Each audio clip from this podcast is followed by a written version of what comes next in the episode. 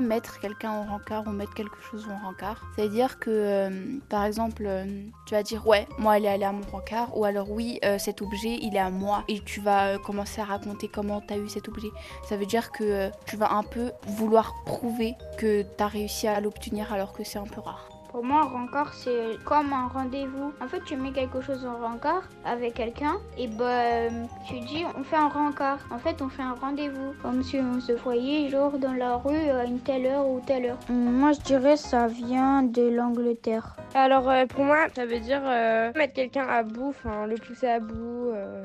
Et je pense que ça a des racines romaines, mais je suis pas vraiment sûre.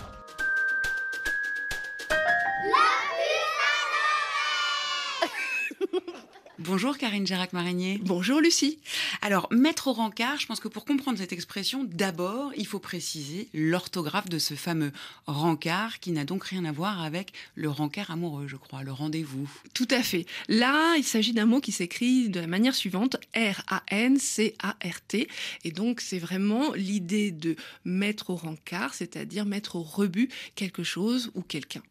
Donc il y a un A et il y a un T, ce qui est très différent du rencard, euh, qui est donc le rendez-vous, qui s'écrit R-E-N-C-A-R-D, qui a donné rencarder par exemple. Oui. Alors ce rencard dont il est question ici, il date de quand?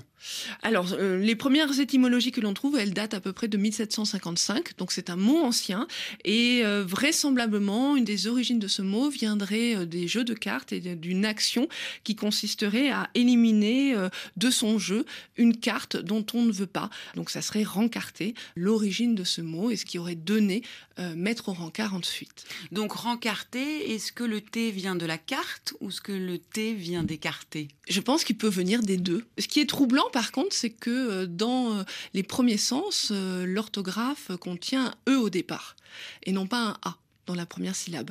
Donc ça, c'est un peu déroutant, mais l'origine est quand même bien attestée par rapport à ce jeu de cartes.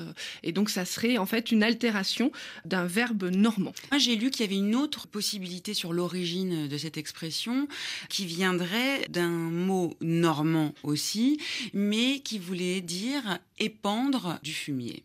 Et du coup, c'est intéressant parce que c'est vrai, comme le sens figuré aujourd'hui, il est plutôt euh, lié à cette notion un peu de mettre à l'écart, euh, mettre un peu, entre guillemets, à la poubelle, donc un peu mettre au fumier. Je trouve qu'on rejoint bien peut-être un premier sens avec les jeux de cartes et puis ensuite un sens plus métaphorique de euh, mettre au rebut, c'est-à-dire juger non noble, effectivement, un élément. Et, et du coup, c'est intéressant parce que je trouve que euh, c'est très opposé en fait à- à- au rencard au sens de rencard amoureux, de rencarder.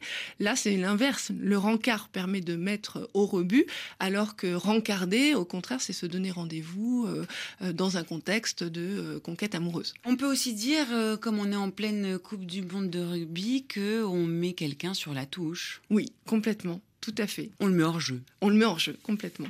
Alors les Néerlandais, eux, ils préfèrent renvoyer quelqu'un au bout du chemin. C'est joli, c'est peut-être plus doux que notre expression française. Oui, alors les Anglais, par contre, ils n'hésitent pas, ils envoient à la ferraille directement. Il y a toujours cette idée de rebut, en fait, hein, Oui. de cette matière non noble que vous évoquiez tout à l'heure. Merci beaucoup, euh, Karine Girac-Marinier, d'être venue éclairer notre lanterne une nouvelle fois dans la puce à l'oreille. À très bientôt autour d'une nouvelle expression. Avec plaisir, à bientôt.